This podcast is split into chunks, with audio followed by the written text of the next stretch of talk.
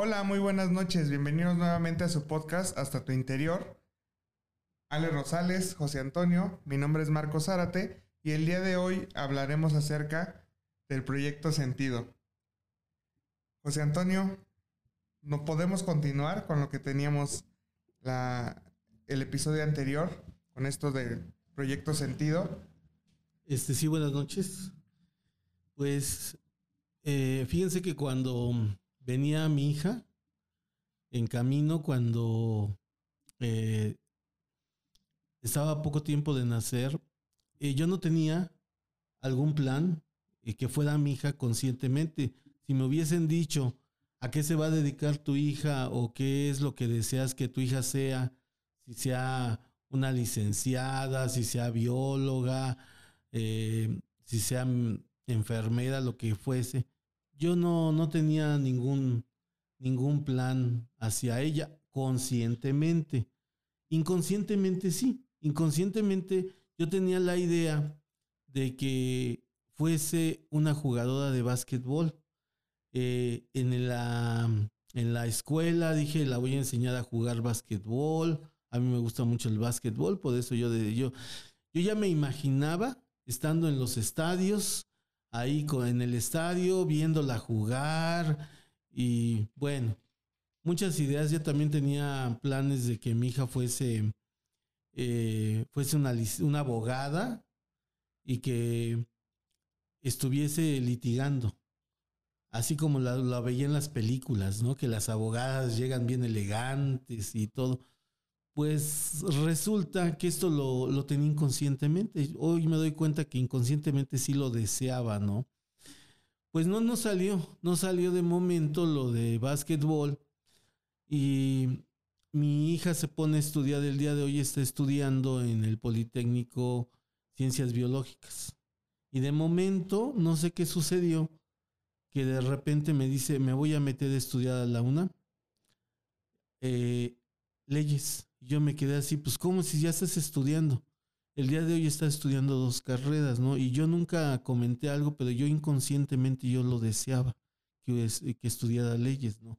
El día de hoy que eh, me voy dando cuenta de todo lo que significa esto del proyecto sentido, pues este, yo me quedo sorprendido, ¿no? Porque a veces venimos quizás con una misión de abuelos, de papás, que inconscientemente lo hemos deseado. ¿Y cómo ha llegado esa información a los hijos? No lo sé actualmente, pero es algo tan, tan fantástico el empezar a entender que cada niño trae algo, ¿no? Y, viene a cumplir una misión que inconscientemente posiblemente no nos hayamos dado cuenta.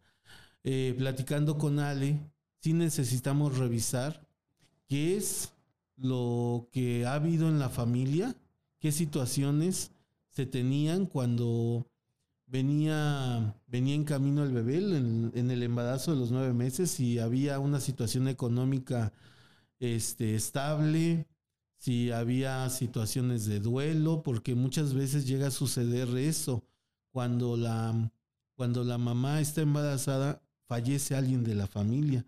Todas estas situaciones emocionales implican un cambio en esto que es el proyecto sentido. ¿Cómo es? Sí, realmente el proyecto sentido, perdón, buenas noches, yo soy Ale Rosales y sí, es muy interesante lo del proyecto sentido, inclusive desde que el niño nace, ¿no? La manera en la que nace, si nace con forceps, si nace en parto normal, si el niño viene de nalgas, eh, si viene es un parto transverso, eh, va a depender mucho de la manera en la que nazca, ¿no? Desde ahí. Y, aparte es el proyecto sentido que los papás le den al niño, inclusive el clan ¿no? El clan me refiero a esa parte transgeneracional de nuestras raíces que todos tenemos. Entonces, eh, inconscientemente a veces deseamos que sea un niño y resulta que es una niña, ¿no? Pero resulta que después cambia su preferencia. Y entonces esto es precisamente parte también del proyecto sentido. Y es esa parte inconsciente que los padres tenemos antes de, que sea el niño engendrado, nosotros ya lo visualizamos Y aquí entra mucho ese poder que nosotros tenemos mental para poder proyectar a nuestro, a nuestro hijo lo que queremos que, que llegue a ser. ¿Y hay tipos de proyectos sentido? O sí, claro. Mm, hay muchos tipos. En la biodescodificación se menciona, se mencionan varios tipos de, de niños, ¿no? En primera se mencionan los partos. Eh, ¿Cómo va a ser una persona, por ejemplo, que nace por cesárea? Eh, va a tener unas actitudes diferentes a una persona que nace con forceps. Es una persona que va a necesitar siempre ayuda de alguien. ¿Qué son los forceps? Los forceps es una, es un, una especie de metal que hace que la cabeza, jalan al niño de la cabeza para que nazca porque no puede nacer, ¿no? Entonces ese niño que nace con forceps siempre va a necesitar a alguien que lo ayude a hacer sus proyectos, sus cosas. Siempre va a ser una persona dependiente. Si nace eh, por cesárea, es un niño que no tuvo ningún esfuerzo para nacer. No hizo ningún esfuerzo, no hubo movimientos, no hubo nada. Y entonces el niño, obviamente, cuando es adulto, también va a ser una persona dependiente. Le va a costar más trabajo hacer las cosas él solo porque porque nació sin hacer ningún esfuerzo. Y por ejemplo, alguien que nació de siete meses. Pues es, es algo así como que hay un plan, ¿no? Ese plan álmico que todos tenemos, que también va conjugado con todo este proyecto sentido, este nace antes del tiempo, pero también viene a, a formalizar un drama familiar es un niño que va a tener, va a, nacer antes y entonces toda la familia eh, va a tener miedo de que ese niño no sobreviva. El niño va a tener miedo a vivir también porque no llegó a su término, ¿no? Y tendríamos que ver también las condiciones emocionales del por qué el niño está naciendo antes de los nueve meses. ¿Y qué otro tipo de niños hay? Bueno, en este, este caso es el de cómo nacieron. Ajá después de, esto, ¿cómo podríamos catalogar? Bueno, me falta también otro que a mí me llama mucho la atención, del niño que nace con el cordón umbilical enredado en el cuello, ¿no? Este niño es un niño que nos viene a decir que en el transgeneracional hubo suicidios, hubo ahorcamientos o murieron por asfixia. Entonces este niño, niño trae esas memorias y es por eso que nace así, ¿no? ¿Y cómo repercute ese proyecto sentido en el niño? ¿Sería con tendencias suicidas también? O? Eh, no, precisamente con el cordón enredado. Nos está enseñando que alguien del clan murió por asfixia o alguien se ahorcó. Y entonces ese, ese evento no está, no está sanado dentro del clan y el niño nos está viniendo a mostrar que hay una parte que no está sanada en el clan. Y en ocasiones son secretos, ¿no? Las personas que normalmente se suicidan, pues no, no, se, no se dice abiertamente se suicidó. ¿Por qué? Porque existen muchas situaciones de culpa y estas conductas culpígenas de vergüenza y demás hacen que mejor la familia lo tenga en secreto. Y es por eso que el niño lo saca, lo saca a la luz. Y por ejemplo, ahorita cambiaría algo ya ven que hay este nuevo. Ay, ¿cómo se dice? Como. Mm, o sea, es parto como acuático. O es que no, recuerdo cuál es el nombre. Pero el punto es que. Nace, en el agua. En el agua y el bebé y nada. y, todo, ajá. Y es precisamente cuando el bebé, pues igual, no encuentra esa parte de esfuerzo porque no hace esfuerzo tal para nacer y para salir así como a respirar oxígeno, sino sigue con, con el agua y todo eso. Y entonces va a ser un niño que pues le va a costar trabajo este, ver la realidad, ¿no? Aquí lo, lo, que sucede, y es muy importante, es que cada quien ya tiene una, una fecha de nacimiento, álmica. Yo ya vengo a nacer el día 10 de abril. La situación es esta que el día de hoy, a veces ya los partos vamos ya ponen la, los papás ponen fechas y forzan algo no tenía que suceder. Vamos a suponer, ellos quieren que sea a lo mejor el 8, que nazca el 8 porque así les conviene. Entonces mi alma tenía que nacer el día 10. El problema es que ellos adelantan o atrasan esta situación y están cambiando muchas situaciones de esto que es el proyecto sentido y una misión que tiene el alma. Entonces, para recapitular, necesitamos para tener nuestro proyecto sentido como eh, pues, estar, más bien estar conscientes de nuestro proyecto sentido, saber cómo nacimos, si fue por parto natural, cesárea o lo Así que haya es. sido, la fecha, la hora y el contexto durante el embarazo, inclusive habíamos comentado la vez pasada que meses antes, ¿no? Nueve Del meses embarazo. antes. Sí. Nueve, nueve meses antes del embarazo, o sea, 18 meses antes del nacimiento. Así es. hasta Ese sería el años. contexto.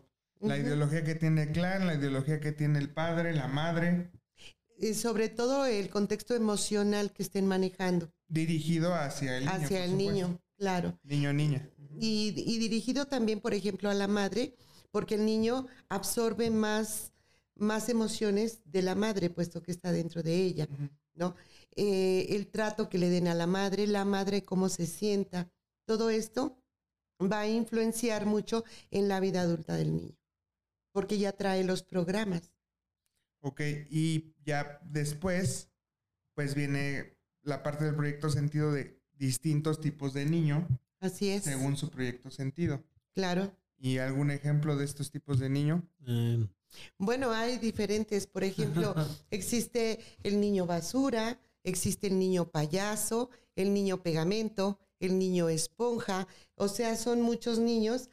Eh, algunos vienen a unir el matrimonio, eh, el mosquetero de la reina, ¿no?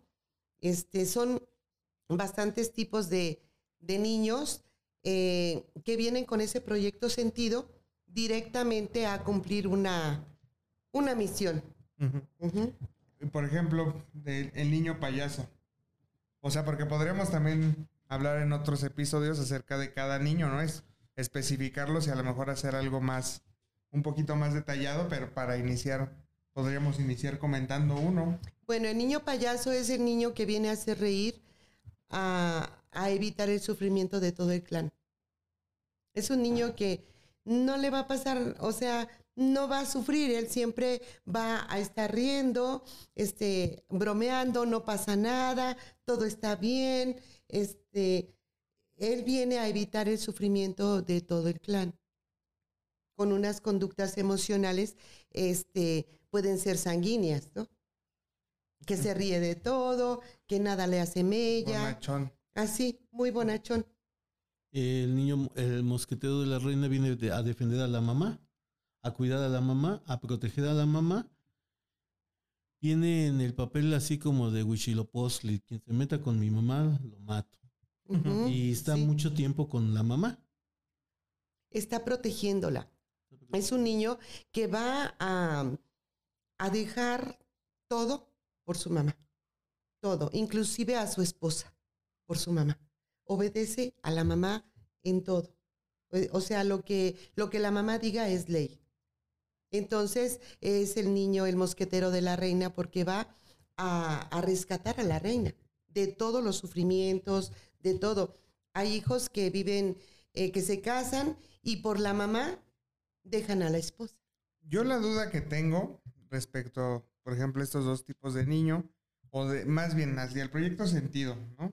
Primero, es, o sea, yo el día de hoy empiezo a recopilar información, empiezo más o menos a, a sentir cómo está la situación, ver cómo es mi proyecto sentido y cómo, o sea, de qué me sirve eso. O sea, vamos a suponer, yo mm, pues ya sé, en mi caso, ¿no? Que nací siete mesino, estuve un mes en el hospital, este, pues me imagino que debe haber sido cesárea. mm, o sea, todo este tipo de situaciones ya las sé, empiezo a investigar el, el pasado que hubo 18 meses antes, más o menos también se comentaba la vez pasada que eran los primeros tres años, ¿no? Así es. De, de niño, esto armaba el proyecto sentido. Ya lo sé, ahora que sigue. Tengo que cumplir ese proyecto sentido. O sea, por ejemplo, lo que comentabas, ¿no? De tu, de tu hija. O sea, finalmente, ahorita, tarde o temprano, o más tarde que temprano, o en el tiempo que tuvo que ser, pues está cumpliendo esta parte de las leyes. ¿no? Este, este deseo inconsciente que tú tenías hacia ella. Sí. Pero en realidad, ¿es lo que ella tenía que hacer o es lo que se le está imponiendo en el proyecto sentido? O sea, porque a lo mejor aquí eh, la duda sería si el proyecto sentido es algo positivo o negativo. Depende, Es que depende. depende. Por ejemplo, él proyecta a su hija siendo abogada. Yo puedo proyectar a mi hijo, por ejemplo, mosquetero, diciendo, yo ya no estoy sola, él me va a cuidar para siempre. Y entonces yo le privo a ese hijo de, de casarse, de, de muchas cosas, con mi proyecto sentido, siendo el mosquetero mío, ¿no? Y, y en cambio su proyecto sentido para su hija fue, va a ser una gran abogada, ¿no? Entonces son proyectos sentidos diferentes. La cuestión aquí está de que yo no, aunque yo me dé cuenta de esto, eso no ayuda en absolutamente nada. Quien se tiene que dar cuenta es ella, que viene a tener un proyecto sentido. Eh, te pongo un ejemplo. Yo vivo con mi esposa y tengo muchos conflictos porque tengo mamitis. Me voy con mi mamá y que y, y no, dice para tu mamá con todos lados. Vamos de vacaciones y ahí llevo a la A la mamá. mamá. Ahí va de pegoste si la no, mamá. como ya te llevé a ti esposa, ahora me le toca a mi mamá. Ahora le ¿No? toca a mi mamá. Sí. Y los domingos estoy con mi mamá. Y las decisiones, déjame ver qué dice mi mamá. Y ya la esposa dice, no, yo ya dejo a este malvado. No, o sea, yo no me doy cuenta. Y eso yo lo veo como un amor hacia la mamá. Y es algo positivo para mí. Cuando yo me doy cuenta que simple y sencillamente es un proyecto sentido, que no, que no me gusta, que no me corresponde en ese momento, en el momento en que me hago consciente y vuelvo a lo consciente, ¿no? Ya que estoy consciente de esto, en ese momento digo, es que Tengo que, cortar tengo, esto. Tengo que cortar esto. ¿Por qué? Porque no es sano. Y no es normal que yo esté todo el tiempo con mi mamá y que le esté dando la preferencia a mi mamá porque yo ya tengo una familia. Y mi familia es mi esposa, ¿no? Mi mamá tiene su familia. Pero mientras yo no me dé cuenta, voy a estar con mi mamá todo el tiempo.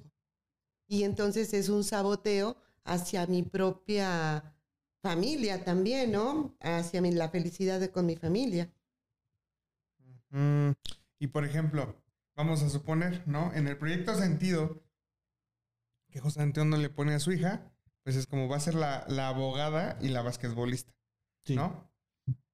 Entonces ella estaba estudiando ingeniería, Biología. ah, sí. biología en, el poli, y ahorita está agarrando esta parte, ¿no? De, de leyes de ese proyecto Sí. sentido que, que en cierta forma le está imponiendo la ideología que tú tenías consciente o inconsciente. Inconsciente. Y vamos a suponer que entonces el éxito le llega siendo abogada y así, pero en 10 años, y toco madera, espero que no sea de esa manera, en 10 años es muy exitosa siendo abogada, pero pues, realmente a lo mejor no está feliz.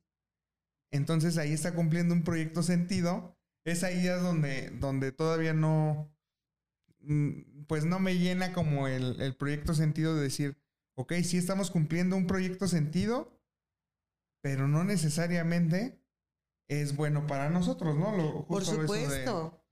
De, la Claro. mamitis y, Claro. y bueno, hay muchas. Sí, claro. No, o sea, no todos los proyectos sentidos son positivos.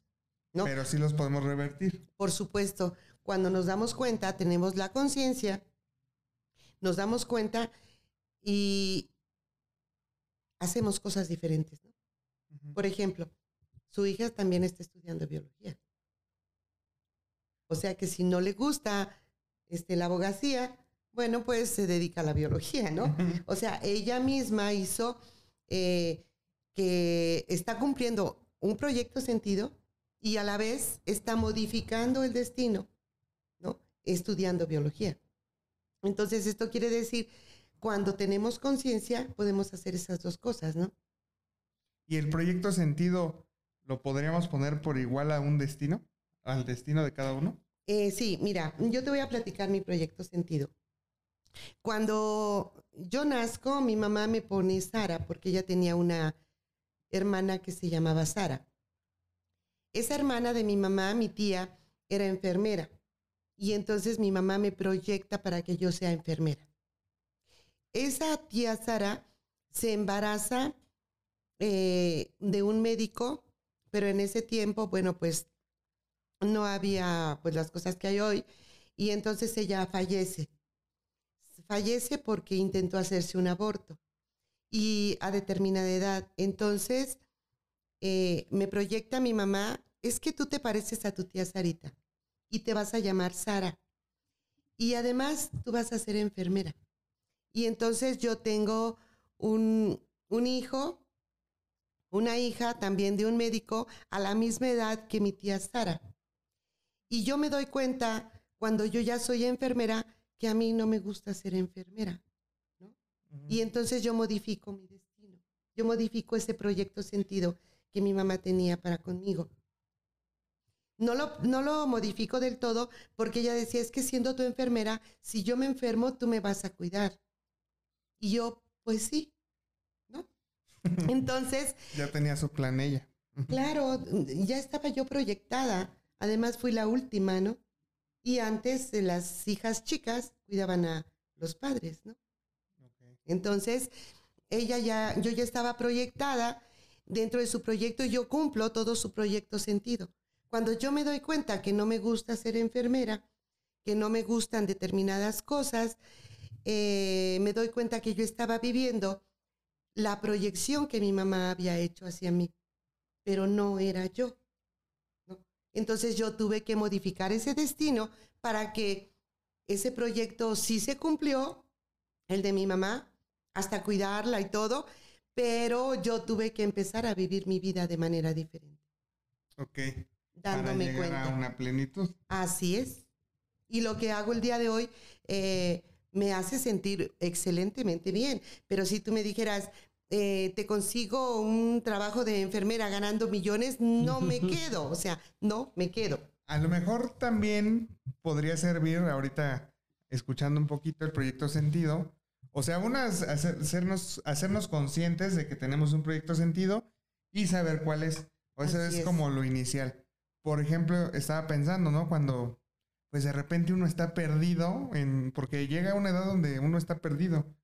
Sí. Y muchas veces esa edad dura, o sea, porque más o menos empieza como a los 17, 18, donde uno no sabe qué hacer, no sabe qué estudiar, no sabe por qué, no sabe con quién, no sabe nada. Nada. Y muchas veces eso sigue hasta los 27, 28 años, donde mm, sigues en la toda, toda tu vida. ya hablamos de una adolescencia tardía, no, ya. Toda tu vida pasa, o sea, pasa que sea toda tu vida. Y si llegas a cumplir, por ejemplo, el papel de tu abuelo, lo que dejó pendiente y dice, bueno, pues lo va a hacer mi hijo, este proyecto sentido, porque es transgeneracional, ¿no? Entonces, el hijo eh, no lo cumple totalmente y vienes tú. Por ejemplo, hablábamos mucho del nombre que, tienes. Y en ese momento, tu esencia, tu esencia, deja de ser tu esencia porque viene a cumplir. Y es cuando viene la confusión. Vienen muchas, lo que comentábamos, muchas indecisiones. Vives indeciso de muchas cosas y no sabes en el fondo hacia dónde vas. Tú tienes una idea de que esto me gusta, me gusta ser chef, ¿no? Ya te metes a estudiar todo lo de cocina y todo, y a los dos meses, aunque ya estado pagando escuela, la dejas. La dejas porque tampoco te llenó, no sabes hacia dónde vas. Justo e, es a lo que iba, ¿no? O sea, si más o menos también sabes un proyecto sentido, pues podrías decir, bueno, no sé lo que me gusta, pues me voy guiando por esto, ¿no? Así como que querían que fueran mis padres, pues le voy dando a eso y a lo mejor ya en el proyecto, de, bueno, en el transcurso, ya veo que realmente es lo que me gusta. O sea, yo lo digo porque hay muchas personas, o vemos muchas personas que de repente estamos ahí, que no nos impusieron nada, ¿no? O sea, por ejemplo, en mi caso, a lo mejor mi mamá, ni no me acuerdo, pero vamos a suponer que ella, ella quería, ella quería que yo estudiara negocios, ¿no? Me imagino que en su momento cuando ella se embarazó o, o me tuvo, ni siquiera había esa ese término como de carrera de negocios, ¿no? Eso ya lo fue viendo con el tiempo. Ella quería que yo estudiara negocios, entonces yo estudio comunicación y es como, pues a mí me apasiona la comunicación, a mí sí me gusta la comunicación, pero realmente también te topas con que, pues así como chin, la comunicación me va a matar de hambre, ¿no? ¿No? Y, y empiezas ahí a buscarle ciertas... Negocios. Ajá, Empiezas a buscar, negocios. Y ya después ves que la comunicación también es un buen negocio, por supuesto que sí, Ajá. pero la forma convencional en que uno la ve, pues es eso, ¿no? Incluso había como muchos comentarios de, pues es que estudia una ingeniería, este, yo te ayudo con la escuela, pues vete a trabajar a, a Estados Unidos, pues vete a Canadá. Y es como, no, yo me he aferrado, y a lo mejor también estoy mal, ¿no? Yo me he aferrado a, ¿cuál irme a Estados Unidos? ¿Cuál irme a Canadá? Pues yo aquí estoy haciendo mis cosas y comunicación y me gusta, ¿no? Y además me gusta, pero realmente quién sabe ahí si estoy pues afectándome o en cierta forma también ahí luchando un poco con esta parte del proyecto sentido que no he llegado a descubrir cuál era en esa parte, ¿no? De- Claro. Es que a veces no es, exact- no es eh, todo en el sentido a qué te dedicas. A veces sí, el papá ya tiene un plan o tiene- tenemos un plan, por ejemplo, en el caso de mi hija, que inconscientemente te digo, eh, yo veía las películas y dije, ay, ojalá mi hija salga así como una licenciada. Posiblemente yo en aquel entonces, como tenía muchos conflictos por situaciones de alcohol y de rebeldía, pues iba a caer en, este, en un ministerio público y por eso necesitaba a mi hija, inconscientemente, ¿no? Sí. Porque cuando yo lo pensé, yo vivía un tipo de vida muy distinta, no andaba en la rumba. La cuestión está de que no nomás es eh, a qué te dedicas. Vamos, eh, mis papás me tienen a mí y dicen, pues ya nació Pepito, está bien bonito y me aman tanto, pero necesitan alguien con quien juegue, juegue Pepito. El siguiente hermano que viene ya viene con un sentido. Él no, no les interesa a qué se dedica. La función con el, la que viene mi hermano más chico es, es para no que yo solo. juegue. Ese viene de en compañía. Su función es acompañarme y jugar conmigo. Ya tenía un proyecto sentido. Y no necesariamente tiene que ser un, un, un, este, un empleo. Es igual, por ejemplo, eh, eh, el matrimonio que tiene un hijo enfermo y necesita, está mal del riñón y necesita que le donen un riñón. Y entonces los padres no son compatibles. Entonces tienen otro hijo Para que les den el para riñón. que les done el riñón, ¿no? Y entonces ese hijo no tiene un sentido, más bien sí tiene el sentido de, de donador, ¿no? Este, de, de reemplazo de algunos órganos. Pero en él está decir como, no, pues yo no le voy a donar nada, ¿no? Eh, no, porque si es niño, y pues dónale médula a tu hermano, ¿no? Y es tu hermanito, y le vas a salvar la vida, y demás, y no seas mala onda. Y, y entonces, eh, siendo un niño, no puede tomar decisiones, y lo hace. Pero entonces el niño es un niño inexistente. Solamente viene a, a, a don- a donar, a estar. O si no, ese niño que dicen, ay, acabo de tener una niña, ay, qué linda, pero necesita un hermanito para que la acompañe. Exactamente. Ese es otro proyecto sentido. Y ese también a uno le van cambiando de ideas, ¿no? Porque uno dice como, no, no necesita nadie. Y todo el mundo te está diciendo que necesita.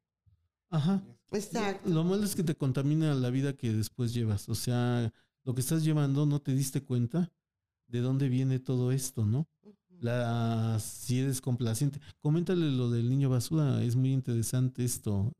Bueno, lo del niño basura es un es una personita donde el clan prácticamente echa toda su toxicidad, toda la basura.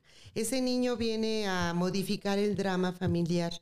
Este niño basura es el niño a que todo el mundo le pide cosas ya cuando es adulto y el niño tiene que complacer. Y es complaciente. Y es un niño prácticamente rescatador, podríamos decir, de toda la familia. Es la personita que todos vamos a ver cuando tenemos un, un conflicto la familia. Él es el que organiza todo, él es el que da consejos, es el que presta dinero, es el, es el, el dador de todo. Y ese es el niño basura. Todos los conflictos, entonces este niño es un niño que va a ser gordito. muy gordito. ¿Por qué? Porque es buena gente, porque en cada gota de toxicidad necesitamos que la eliminen 10 gotas de agua. Entonces el niño todo se lo va a tragar, todo se lo va a tragar y entonces va a engordar y engordar y engordar. Y es un niño que siempre va a estar rescatando a la familia. Ese es el niño basura, que toda la toxicidad del clan, de la familia, pues es que su papá se murió, lo tienes que ayudar porque es tu primo, ¿no? Y tiene que irse a vivir a tu casa con su familia, ¿no? Y el niño dice, o el adulto ya, pues sí, que se venga, ¿no? Pobrecito, mi tío falleció. Y cosas así. Entonces esto hace que este niño basura no viva pues normal, no sabe poner límites, eh, cree que tiene la responsabilidad, ¿no? Es a este niño que le dicen, eh, nos tenemos que ir a trabajar, hasta cargo de tus hermanitos. Y se tiene que hacer cargo y cuidar a su hermano o cuidar a sus hermanos, ¿no? Y hacer de comer y ver y esperar y es un niño abandonado y demás, pero con una gran responsabilidad. Pues yo conozco uno así, pero está bien flaco. bueno, puede ser, ¿no? Sí, también, o sea, no todo es ley, ¿no? O sea, hay ciertas excepciones. Así es. Y por ejemplo, ahora que sabemos, ¿no? Los que nos están escuchando y yo, ustedes ya lo sabían, mm, esto del proyecto Sentido, sí nosotros podemos prepararlo para tener... ¿Un hijo? Un hijo, o sea... Claro. Pues sí, a lo mejor ahorita en mi cabeza no está un hijo, pero mínimo ya sabes que nueve meses antes de planearlo tienes que irle dando, pues no sé, como esa idea de es una persona muy que va a ser muy amada, no sé. Tienes que saber y para qué, para qué quieres tener un hijo. ¿Para qué? Para que te acompañe, para que no te dejes solo, para hacer una familia, para que se una más tu esposo o tu esposa contigo. ¿Para qué lo quieres? ¿Cuál sería la respuesta correcta? ¿Tú qué crees? pues es que, por ejemplo, si yo quisiera tener un hijo, bueno, yo quisiera tener una hija, ¿no? No quiero en este momento tener hijos, pero si yo quisiera, quisiera tener una hija. ¿Para qué? Para amarla como de sobremanera. Yo digo que es, o sea, obviamente para hacer una familia.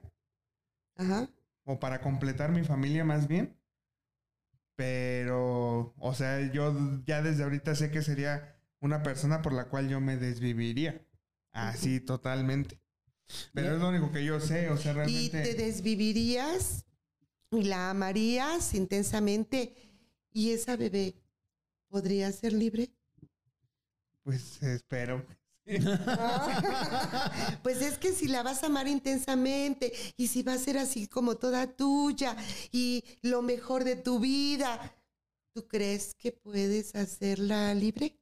Pues debería trabajar en ello para Exacto. para que fuera libre. O sea, pensar, ¿no?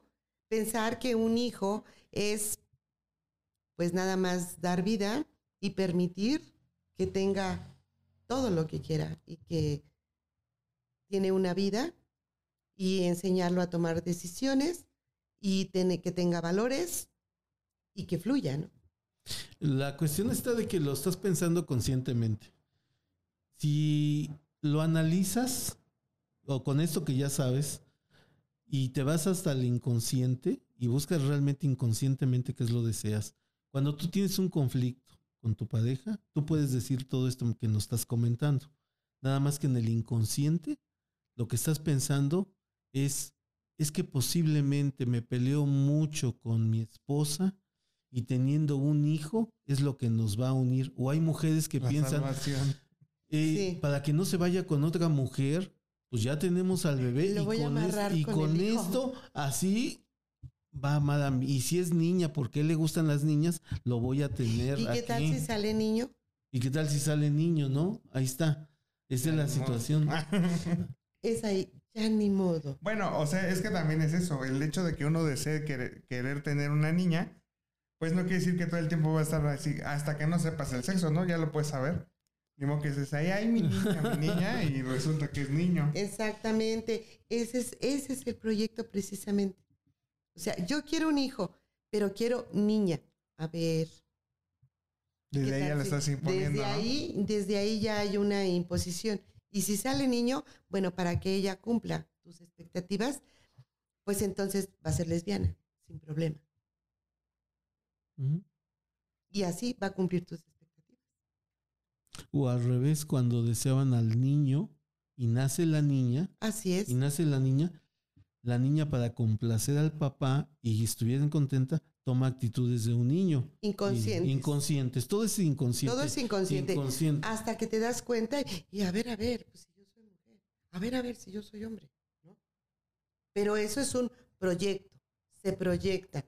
Y entonces nosotros los hijos tratamos siempre de complacer a los padres, porque son las figuras más significativas que tenemos y lo que ellos digan para nosotros es una ley, para nosotros hijos y inconscientemente más, ¿no? Porque además hay un mandamiento, respetarás a tu padre y madre. ¿no? Y entonces no puedes ir en contra. Y entonces este proyecto sentido de que se cumple, se cumple. A menos de que tú tengas conciencia y pares. Y digas, a ver, las cosas no son tan así, ¿no? Y puedas hacer este cambio de lo que dice Víctor Frank del destino, ¿no? Todos traemos un destino, pero ese destino puede ser modificable de acuerdo a la realidad, como tú la mires, como tú la veas y como más te convenga. El día de hoy ya, puedes estar más consciente de esto y ya sabes que si tienes niño o niña, pues no le vas a poner el nombre de alguno de tus, Claro. de tus abuelos, parientes y todo. Y aún así tú dices, bueno, y el, y el proyecto sentido lo voy a enfocar a esto. Hay niveles, hay niveles álmicos tan altos donde los maestros de luz ya no toman el proyecto sentido tuyo, sino viene de algo mucho más arriba, donde ese niño que va a nacer va a cumplir una función en el mundo que va más allá de lo que tú pienses. Eso es en el caso de, por ejemplo, de Moisés, de Jesús, de Joshua, de este, de Mahoma, de toda esta gente que llegó, ya venía con una misión álmica mucho más, un, que Elevada. tenían un proyecto sentido mucho más elevado. Este, lo que estamos hablando ahorita son cosas tan sencillas como la que te digo, ¿no? El niño que viene de, de acompañamiento, el niño que viene a cuidar a la mamá, la niña que viene a cuidar a la mamá cuando envejece, eh, todo este tipo de, de cosas, porque inconscientemente la mamá piensa, como me decías, ¿no? ¿Quién me va a cuidar? Y si sabe, y necesito a alguien que sepa medicina. me- Sí, claro. O sea, mi mamá se amarró el dedo, ¿no? Pero fíjate, también se proyectó a estar enferma. Sí, También se proyectó ella misma a estar enferma para Ella necesitar, estar enferma. para necesitar una enfermera. Claro. Entonces, esto es más allá solo del pensamiento. In- influye mucho la intención, ¿no? Tú dices, yo voy a tener una hija para ser muy feliz, para amarla, para darle todo mi amor, y qué maravilla. Pero ¿en qué momento tú dices, yo voy a enseñar a mi hija a ser feliz? Ella, con sus recursos. Voy a, me va a dar la dicha de ser padre o me va a dar la dicha de ser madre, pero ella va a ser un ser totalmente independiente, individual, y yo voy a aceptar el proyecto con el que ella venga, pero desde arriba, ¿no? Y si es niño, a todo dar, y si es niña, igual la voy a amar, pero ya queriendo esto, ya estamos hablando de yo quiero esto, como cuando hablábamos del ego, ¿no?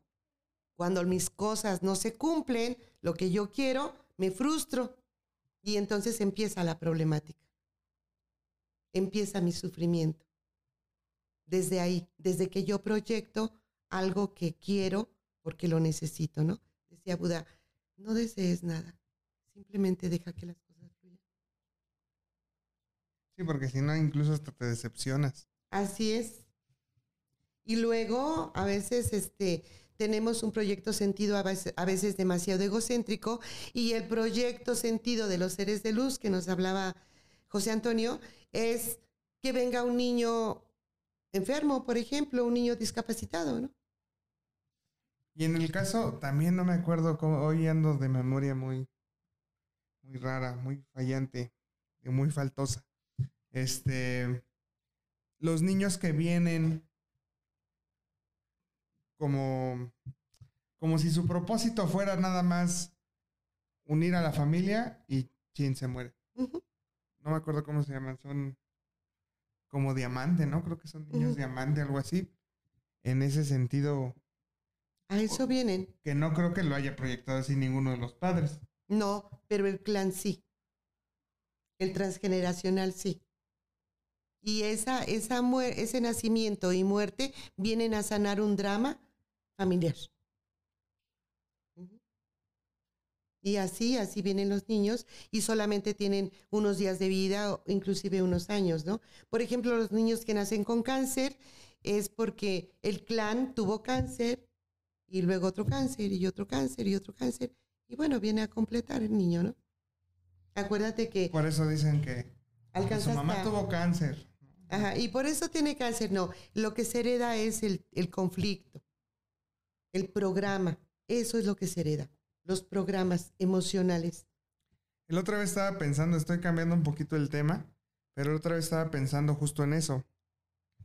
Con lo que hemos hablado aquí, pues que uno tiene que como ahí lavarse un poquito, hacerse un coco wash y decir como, pues el hecho de que mi papá sea diabético o haya tenido cáncer de próstata o, o lo que sea, No quiere decir, no quiere que, yo, que yo lo voy a tener. Claro, Obviamente, pues te cuidas y todo esto en la parte médica, ¿no? Y tener tu cuerpo, tu espíritu sanos, tu mente. Pero, este,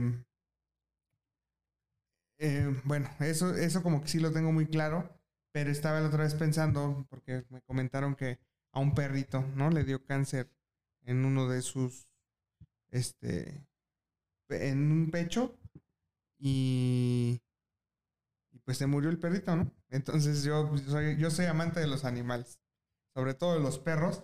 Entonces yo decía, pero es que esos seres tan maravillosos y tan llenos de vida y de alegría, ¿por qué tienen cáncer si justamente, pues, eh, de eso yo lo sé como, como a mi creencia, o al menos es mi creencia, que el cáncer es una enfermedad propiamente del espíritu, ¿no?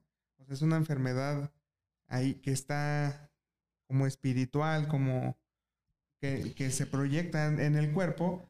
Entonces es donde yo decía como, bueno, pues a lo mejor ahí choca un poquito mi idea porque yo no creo que un perrito tenga ese problema. sí. Los seres humanos tenemos un contacto maravilloso con los animales y los animales con nosotros. Tanto que el animal absorbe lo que a ti te puede suceder. Tanto te ama, tanto es la conexión energética que se tiene en el amor, que si le pasa, le, pas- le va a pasar algo al amo, le pasa al animal. Absorbe tu enfermedad. Absorbe No, tu enfermedad. sí.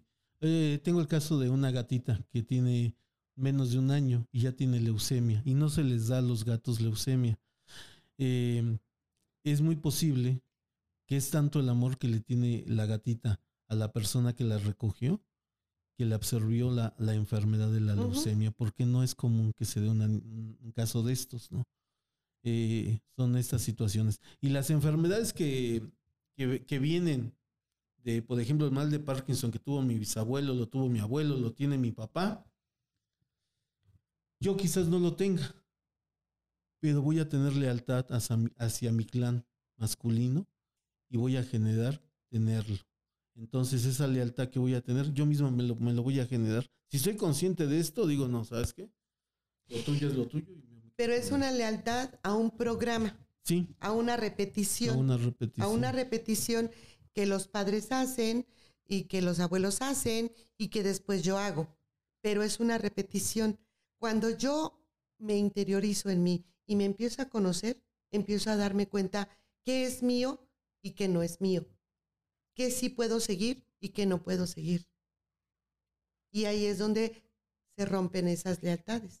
Sí, es que, por ejemplo, si tú llegas a, a, este con tu familia y todos nada más están comiendo este sopa de habas y tú llegas con tu pollito rostizado que nada más alcanza para ti. En el momento en que tú te comes el pollito y ves que todos están comiendo nada más la sopa de habas y los demás se te quedan viendo así, tú te sientes como que ya no eres leal a la familia. Dices, no, pues yo, yo tengo que compartir o, este, tengo que comer lo mismo que ellos porque pues, es mi familia. ¿Cómo, este, ¿Cómo es posible que yo sí coma pollo y ellos no? Así exactamente pasa con situaciones económicas donde toda la familia tiene una situación económica eh, baja y cuando tú ya tienes inconscientemente es como dijeras, pues ¿por qué mi familia no lo merezco? No lo merezco. Y, vamos para y buscas la manera de que, ¿sabes? Qué? Así es. De deshacerme de, todo lo que sí. tengo. Todo. Es lealtad. Para, para, tener esa lealtad a mi familia. A mi familia. Todos somos pobres y todos, todos. Todos es todos, ¿no? Entonces no me permito continuar. Y es entonces ahí donde tenemos que darnos cuenta que es muy necesario conocernos a nosotros mismos, saber nuestras raíces, saber de dónde venimos, eh, para qué estoy viviendo lo que estoy viviendo y para qué soy así, ¿no? Tiene un motivo. Por ejemplo, el hecho de que yo sea una persona indecisa. Tiene un motivo. ¿Y cuál es? Porque las personas no son indecisas normales. Las personas normales no son indecisas, ¿no? Las personas, por ejemplo, que yo sea repetitiva y que a mí me guste comprar este, dos pares de lentes, dos bolsos, este, dos cosas de todos, ¿no? Pero ¿por qué yo compro dos de todo? Esas son las actitudes que yo debo de investigar. ¿Por qué hago eso? ¿Por qué busco a mi pareja y busco a mi papá en mi pareja? ¿Por qué necesito a fuerzas esa seguridad este, de mi papá que no tuve y yo ahora yo quiero que me la dé. ¿Por qué mi esposo se parece tanto a mi papá? ¿Por qué mi esposa es igualita a mi mamá?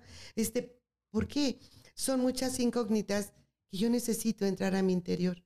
Y no solo a mi interior, a mis raíces, a mi transgeneracional, a mi clan, saber de dónde vengo, a ese proyecto sentido. A ese proyecto, a ese proyecto y a todos los programas que ellos traen como familia, ¿no? Y decido con qué quedarme, con qué no. Igual pues, si tú eres es una familia racista y tú eres feliz siendo racista, pues bueno, ni modo Exactamente. también. Exactamente. Pero si es necesario que yo me separe, ¿no? Así es, así es.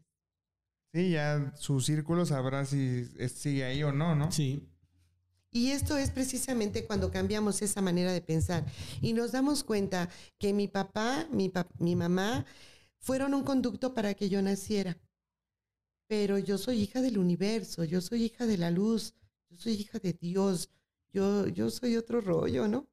No porque me crea superior ni única, pero sí tengo que cambiar esa realidad, ¿no? De que no tengo que estar pegada con mi mamita y que mi mamita sin mí no va a hacer nada o que yo la tengo que cuidar forzosamente. No, a ver, ella ya cuántos años tiene, sí se puede cuidar a sí misma, ¿no? Y sí puede hacer muchas cosas por ella. Mi familia igual va y me pide, yo también puedo decir que no, porque yo tengo que anteponer mis necesidades. Porque mi vida es mía. Y nadie la va a vivir por mí. ¿No? Y entonces una persona que no pone límites, podemos decir que es un niño basura, ¿no? Que no sabe poner límites, que siempre es complaciente, que siempre trata de rescatar y todas estas cosas. Y bueno, yo necesito ese conocimiento de mí misma forzosamente para poder tener cambios. Y a través de los cambios que yo vaya descubriendo, mi nivel energético va a cambiar y entonces, por ende, mi vida se va a normalizar. Sí, llegar a una a algo estable, ¿no? Así es a un Dejar equilibrio. De estar nadando y, llegar ahí, a descansar un poco. Así es. ¿Algo que quieras agregar, José Antonio, acerca del proyecto Sentido? Pues que mm, volvemos a lo mismo, la raíz de todo, la conciencia. el empezar a estar consciente eh, de qué familia venimos, ver las situaciones que tenían los abuelos, eh, lo que ha, vivido tu papá, tu mamá, toda la familia, y empezar a darte cuenta qué función tienes tú y si realmente te gusta, ¿no? Lo que estás haciendo. Si es funcional lo que estás haciendo, ¿no? Cómo vives, cómo te sientes. La conciencia es darte cuenta de todo esto, ¿no? Entonces hay que ponernos a investigar y a trabajar ese proyecto sentido. Claro. Y bueno, pues nosotros nos vemos el próximo martes. Claro que a las nueve de la noche. Muchas gracias Muchas a ustedes gracias. por escucharnos. Recuerden, comenten, este, me gusta, suscríbanse y nosotros nos vemos hasta tu interior. Que tengan excelente noche, hasta luego. Buenas noches. Buenas noches.